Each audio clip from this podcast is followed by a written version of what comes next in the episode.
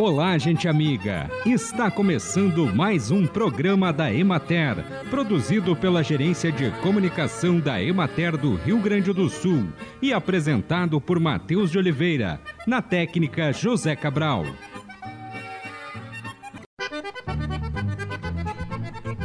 Os alimentos funcionais são aqueles que, além de suprir as necessidades diárias de carboidratos, proteínas, vitaminas e minerais, são compostos por substâncias que ajudam na preservação de doenças, como cardiovasculares, câncer, hipertensão e diabetes. Ajudam a melhorar o metabolismo e o sistema imunológico, promovem a saúde tanto física quanto mental e agem no fortalecimento do organismo. Essas substâncias são encontradas em frutas, verduras, cereais integrais e peixes. Alguns chás, como o chá verde, são também ótimas fontes dessas substâncias funcionais e têm alto poder antioxidante e anti-envelhecimento, graças à substância chamada catequina que é encontrada nele. O tomate, rico em licopeno, ajuda a prevenir o câncer de próstata. O vinho tinto é rico em polifenóis e resveratrol, substâncias que ajudam o coração a ficar sempre sadio. Outra também muito valorizada é o ômega 3, substância encontrada nos peixes que ajuda na prevenção de doenças do coração.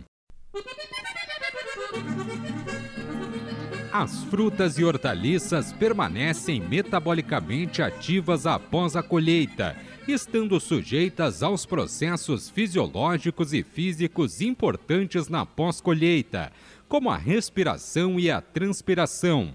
Algumas dessas mudanças são desejáveis, pois contribuem para melhorar o aspecto, o sabor e o aroma da fruta. Entretanto, outras alterações não são desejáveis, porque contribuem para a perda da qualidade do alimento e diminuição da vida nas prateleiras dos mercados. O morango, o mirtilo, a framboesa, a amora preta e o fisales são denominados como pequenas frutas e classificadas como muito perecíveis, com alta taxa respiratória e curta vida pós-colheita.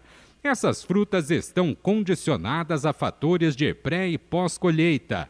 Assim, as práticas culturais de adubação, tratamentos fitossanitários, qualidade da muda, condições climáticas e disponibilidade de água são fatores de pré-colheita importantes para obter produtos com qualidade aceitável. O simulídeo é conhecido popularmente nas regiões sul e sudeste como borrachudo, sendo um pequeno inseto hematófago que costuma picar pessoas e animais durante o dia, principalmente nos meses mais quentes do ano.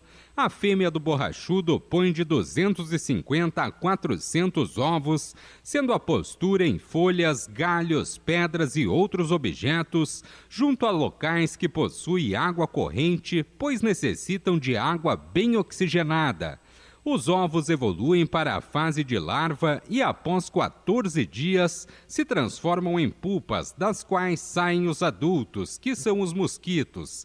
Somente as fêmeas do borrachudo alimentam-se de sangue, pois necessitam dele para o desenvolvimento dos ovos, mantendo assim o ciclo biológico da espécie, que é de 30 a 40 dias, variando conforme o clima.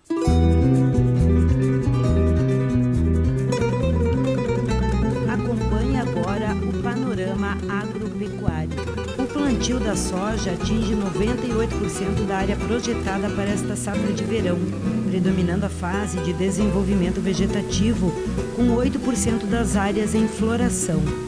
Em grande parte do território gaúcho, o plantio da soja está concluído. Contudo, subsistem áreas destinadas ao cultivo subsequente a tabaco na região central, a milho no Vale do Rio Uruguai e em terras baixas na metade sul do estado, em locais onde os índices de umidade estão mais elevados. Na região administrativa da Ematerascar de Frederico Westphalen, o plantio da soja deve ser concluído em meados de janeiro, com a implantação em áreas de resteva de milho, conforme o sistema de produção local. Atualmente, 80% das lavouras estão em estágio vegetativo e 20% do milho está em floração. Os dias ensolarados e as temperaturas amenas proporcionaram o pleno desenvolvimento das lavouras, recuperando de forma parcial o atraso no plantio. Porém, o porte é considerado menor em comparação a anos anteriores. Na região administrativa da Emater de Pelotas, a radiação solar foi intensa e, quando associada a temperaturas em elevação, beneficiou o desenvolvimento das olerícolas, assim como a implantação de novas áreas de produção. As hortaliças de maior consumo em toda a região, como tomate, cebola e pimentão, já estão abastecidas totalmente com produção na região totalmente com produção da região, principalmente de Pelotas, Rio Grande, Arroio do Padre, Turuçu e Canguçu. Na região de Caxias do Sul, os produtores de caqui realizam tratamentos fitossanitários preventivos e curativos em relação a pragas e doenças, bem como limpeza de pomares.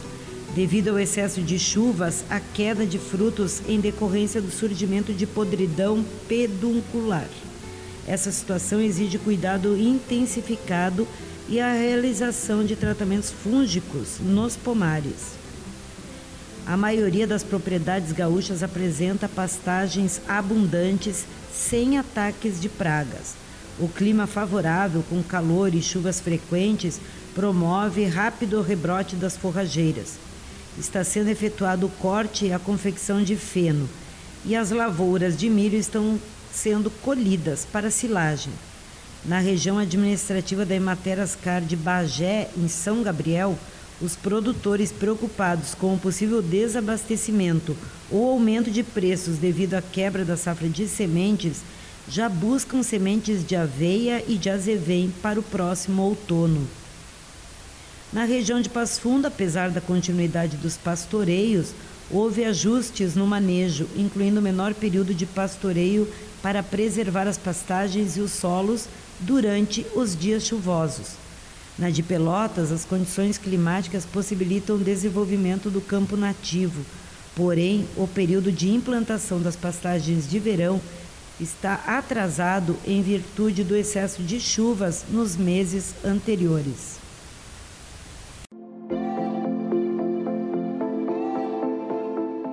Olá, eu sou Dulcineia Rasvomer, do escritório regional da Imater de Frederico Westphalen, extensionista rural.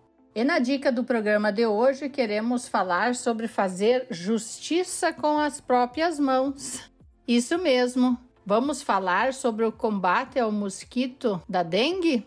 A prevenção ao Aedes aegypti também é nossa responsabilidade. Por isso, não espere pelas autoridades de saúde. O mosquito está à solta. Entre em estado de alerta hoje mesmo. Elimine o mosquito transmissor em um possível criadouro na sua casa ou no seu trabalho, na sua propriedade, antes que ele se reproduza e ameace a sua saúde.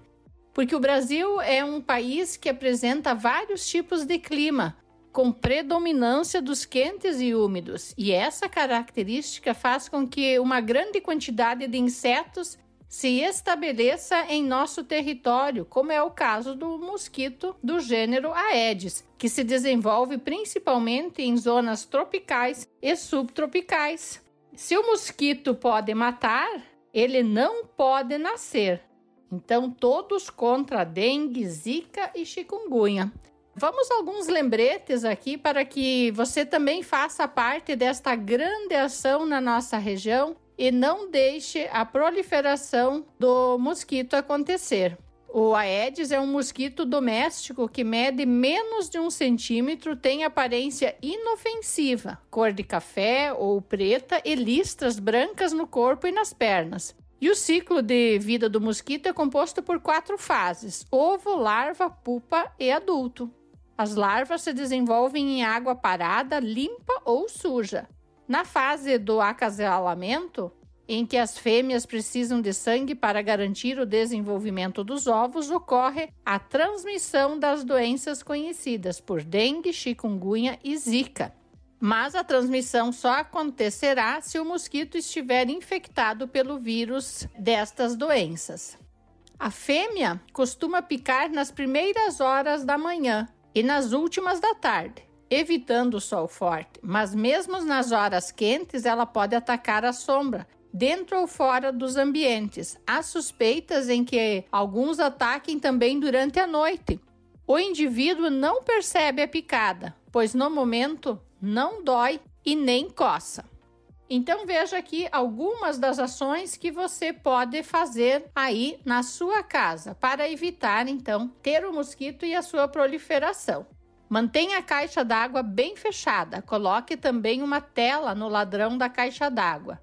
Mantenha bem tampados os tonéis e barril de água. Lave semanalmente por dentro com escova e sabão os tanques utilizados para armazenar água, recolha folhas, galhos e tudo que possa impedir a água de correr pelas calhas. Não deixe água acumulada sobre laje. Faça sempre a manutenção de piscinas ou fontes utilizando os produtos químicos apropriados. Também a questão dos vasinhos de flores, né? O importante é que os pratinhos de vasos de plantas estejam cheios de areias, mas também pense na possibilidade de retirar estes pratinhos e deixando os vasos sem o pratinho. Outra opção para os pratinhos de plantas é lavar com escova, água e sabão uma vez por semana, mas avalie a possibilidade de eliminar os pratos. Troque as águas de vasos de plantas aquáticas, lave com água e sabão uma vez por semana. As garrafas deixe-as de boca virada para baixo, para evitar o acúmulo de água. Coloque também o lixo em sacos plásticos e mantenha a lixeira bem fechada. Feche bem os sacos de lixo e deixe-os fora do alcance dos animais.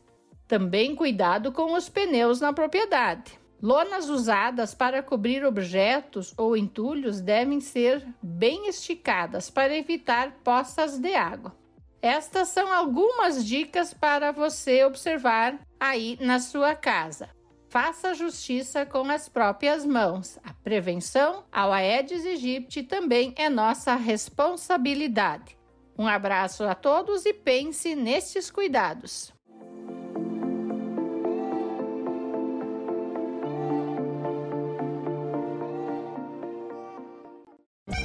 O simulídeo é conhecido popularmente nas regiões sul e sudeste como borrachudo, sendo um pequeno inseto hematófago que costuma picar pessoas e animais durante o dia, principalmente nos meses mais quentes do ano. A fêmea do borrachudo põe de 250 a 400 ovos, sendo a postura em folhas, galhos, pedras e outros objetos, junto a locais que possuem água corrente, pois necessitam de água bem oxigenada. Os ovos evoluem para a fase de larva e, após 14 dias, se transformam em pupas, das quais saem os adultos, que são os mosquitos. Somente as fêmeas do borrachudo alimentam-se de sangue, pois necessitam dele para o desenvolvimento dos ovos, mantendo assim o ciclo biológico da espécie, que é de 30 a 40 dias, variando conforme o clima. E assim encerramos mais um programa da Emater. Um bom dia a todos vocês e até amanhã neste mesmo horário.